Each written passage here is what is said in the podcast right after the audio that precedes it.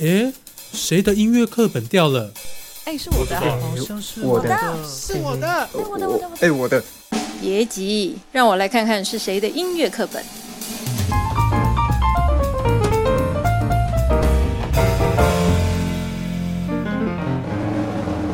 Hello，大家好，我是今天的主持人谢秉辰，欢迎来到古典音乐闲聊室。今天的节目主要探讨古典音乐在台湾的发展以及趋势。我想让大家思考一个问题：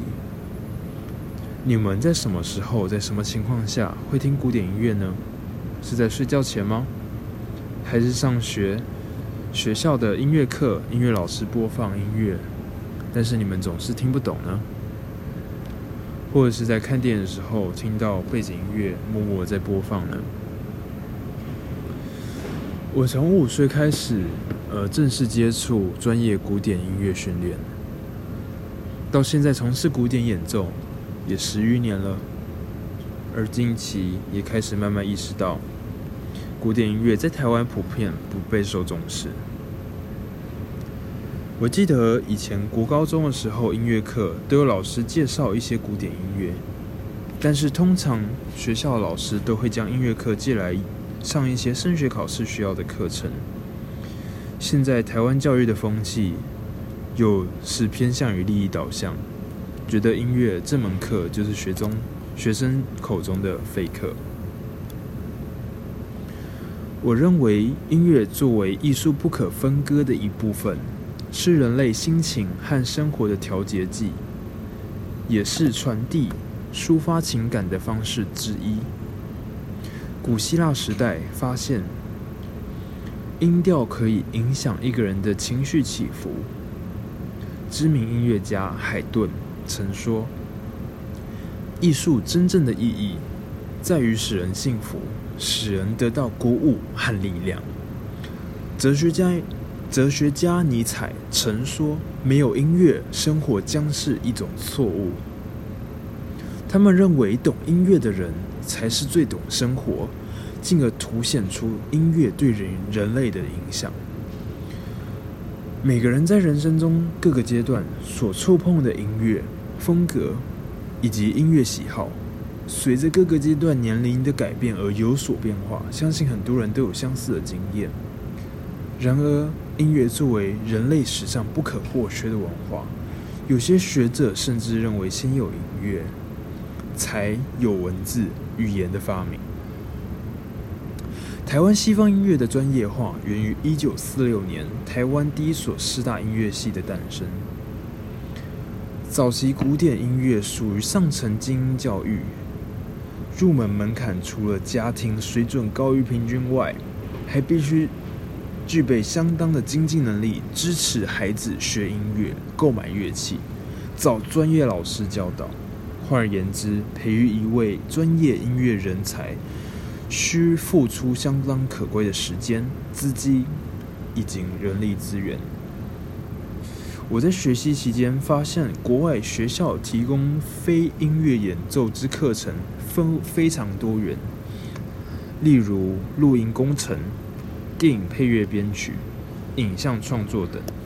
让学生除了培养专业演奏能力以外，更借着接触不同类型的课程，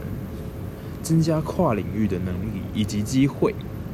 对于毕业后就业选择帮助正甚多。与国内相比，音乐系学生职业发展不外乎考取职业交响乐团，甚至婚礼室内乐团、歌手配乐、音乐教师老师、学校老师，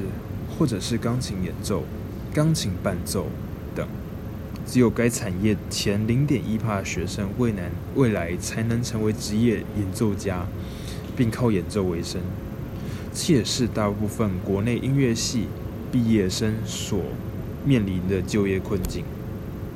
如何行销自己、包装自己，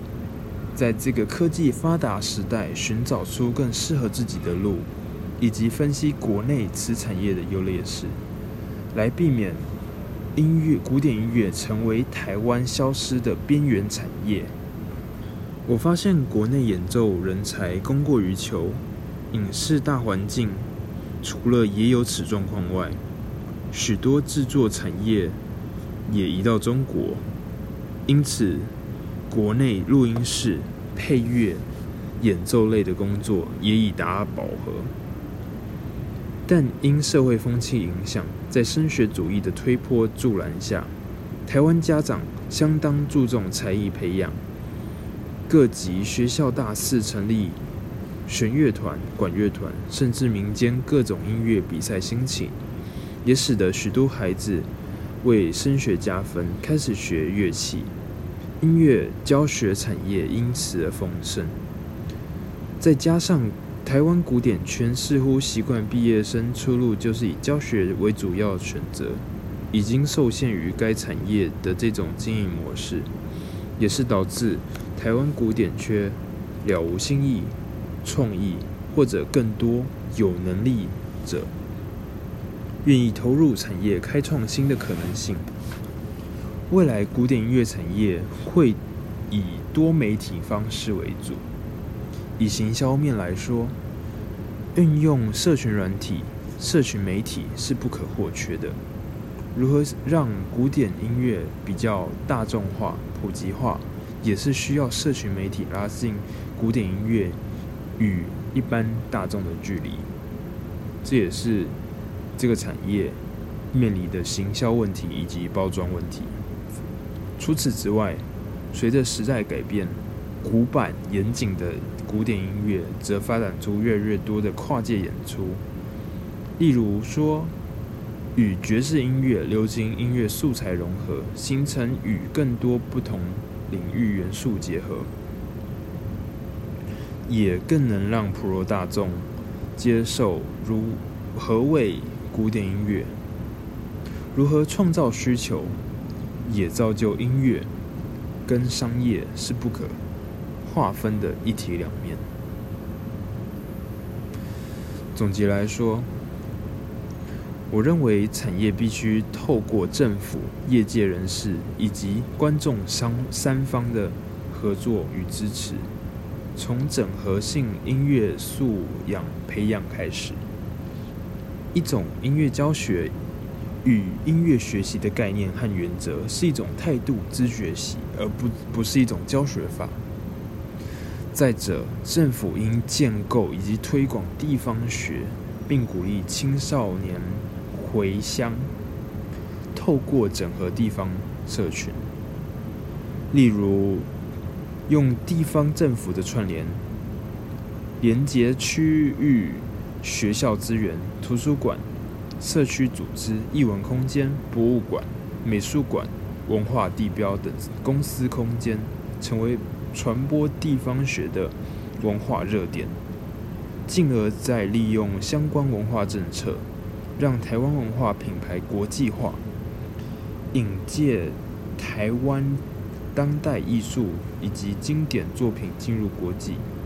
并透过市场机制将台湾相关产业推向国际，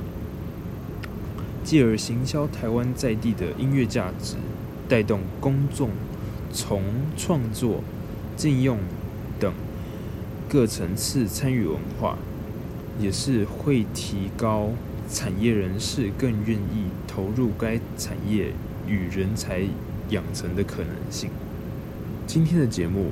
就到这边，谢谢大家聆听。